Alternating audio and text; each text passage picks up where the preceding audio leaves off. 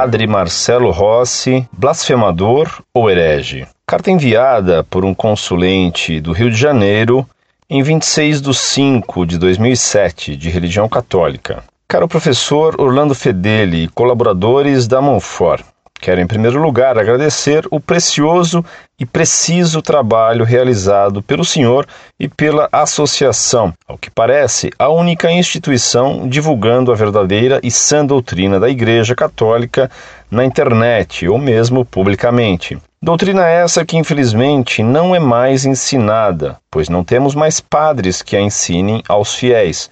E na minha cidade, o Rio de Janeiro, tampouco padres que celebrem a Santa Missa de sempre, menos ainda um bispo que permita.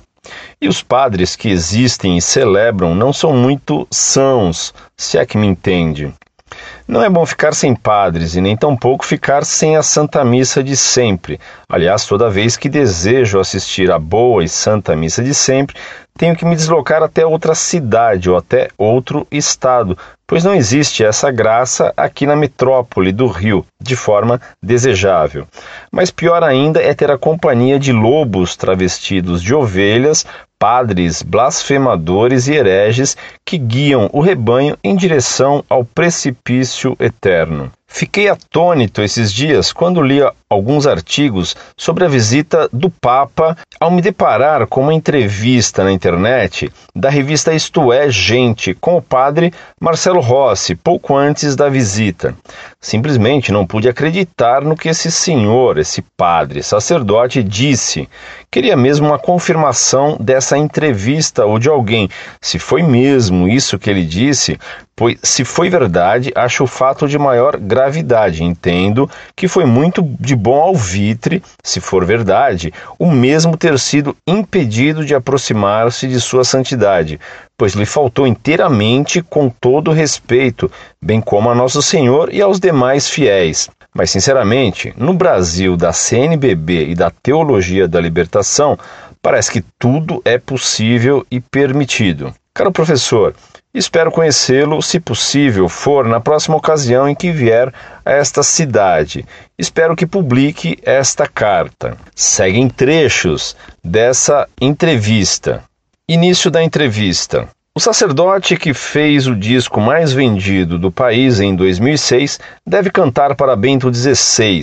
Diz que tirou 6.532 fotos com fãs em um ano e conta que dormia nas aulas de latim. Quando Joseph Ratzinger se tornou Papa, houve quem dissesse que seu conservadorismo seria um obstáculo às missas celebradas pelo padre Marcelo Rossi. O sacerdote, no entanto, nega qualquer conflito com a Igreja.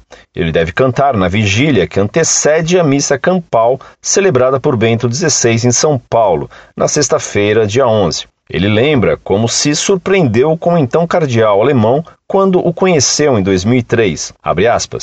Não acreditei quando ele veio falar comigo, porque passa uma ideia de uma pessoa rígida, mas é o contrário, diz. No dia 20 de maio, o padre fará 40 anos em meio a projetos e sucessos. Seu último disco, Minha Bênção, foi o mais vendido de 2006, com 867 mil cópias, e seu programa de rádio, Momento de Fé, tem média de 2 milhões de ouvintes por minuto. Mas sua meta é terminar a construção do Santuário Mãe de Deus em São Paulo, que substituirá o galpão do atual Santuário do Terço Bizantino e terá capacidade para mais de 90 mil fiéis. Pergunta: O que espera da vinda do Papa ao Brasil?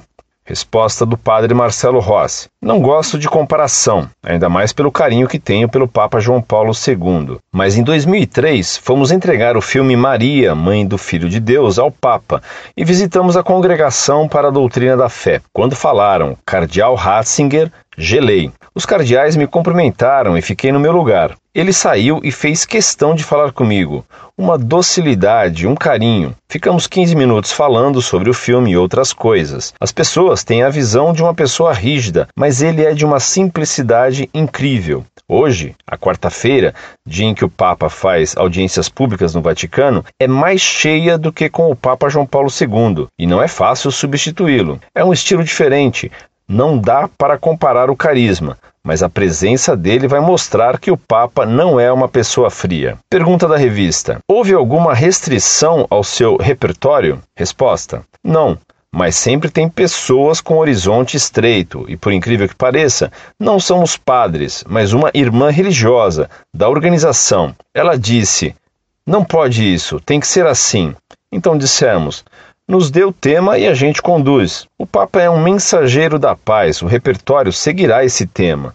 Vou cantar muito, só que músicas de louvor. Pergunta: O Papa tem uma visão conservadora da liturgia, contrastando com o despojamento das missas que o senhor celebra. Como vê isso? Resposta do padre Marcelo. Você viu que a queda do número de fiéis na Igreja Católica parou e o número de jovens aumentou? Não vou dizer que sou eu, mas ajudamos nisso. Faço missas lotadas aos domingos e à tarde faço a Discoteca de Jesus, celebração em que as músicas religiosas são mixadas com ritmos modernos. Você não acredita no número de jovens que está participando. E o Papa tem respeito profundo por todos os movimentos.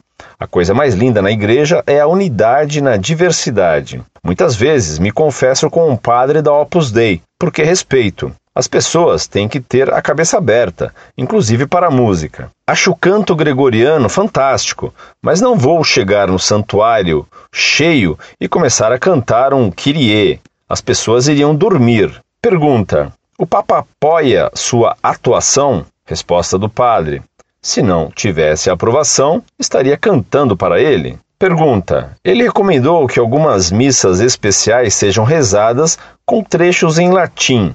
O que o senhor acha disso? Resposta: Eu acho fantástico, mas sinceramente não contem comigo para rezar esse tipo de missa. Estudei latim e hebraico, e por incrível que pareça, sei mais o hebraico, porque eu dormia na aula de latim. O professor era terrível, e se a gente não pratica, esquece. Se me mandarem falar latim, vou fazer au au au. Pergunta: Sandy Júnior, inicialmente convidados para cantar para o Papa, acabaram vetados e a Sandy disse que ninguém é santo, nem o Papa. O que achou disso? Resposta: Prefiro não entrar nessa polêmica. Falei tantas coisas quando era jovem que hoje não falaria. É aí que você vê como é importante a prudência, a sabedoria.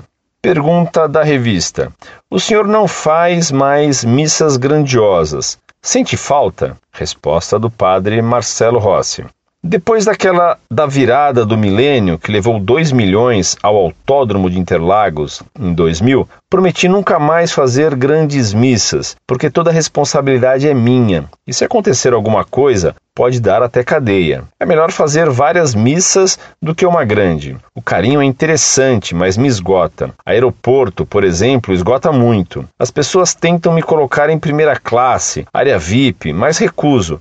Sou padre, não sou artista. E você tem que atender todo mundo. Antes pediam autógrafos e eu falava: se quiser uma bênção, dou com todo carinho. Hoje tem a bênção e a foto, todo mundo tem máquina. Se você não dá, mesmo cansado, a pessoa nunca mais vai querer saber. Após o lançamento do CD, tirei 6.532 fotos. O meu pai contou o número. Fim da entrevista. Professor, realmente a prudência e a sabedoria são importantes, atributos que esse padre parece não ter ou deve ser jovem demais ainda. Um abraço. Muito prezado, salve Maria. Deus lhe pague por suas palavras tão generosas para com o nosso trabalho no site Monfort. Peço-lhe que reze por nós. A entrevista do padre Marcelo Rossi é uma coisa de uma vulgaridade única. Como um padre pode dizer e publicar uma frase como esta? Entrevistador. Ele, Bento XVI, recomendou que algumas missas especiais sejam rezadas com trechos em latim. O que acha? Padre Marcelo Rossi, fantástico. Mas, sinceramente, não contem comigo para rezar esse tipo de missa. Estudei latim e hebraico e, por incrível que pareça, sei mais o hebraico, porque eu dormia na aula. Risos. O professor era terrível e, se a gente não pratica, esquece. Se me mandarem falar latim, vou fazer au au au. Que desrespeito para o caráter sacerdotal que ele possui. Que desrespeito para a inteligência humana. Como uma pessoa desse nível foi ordenada padre. Incorde Jesus Semper, Orlando Fedeli.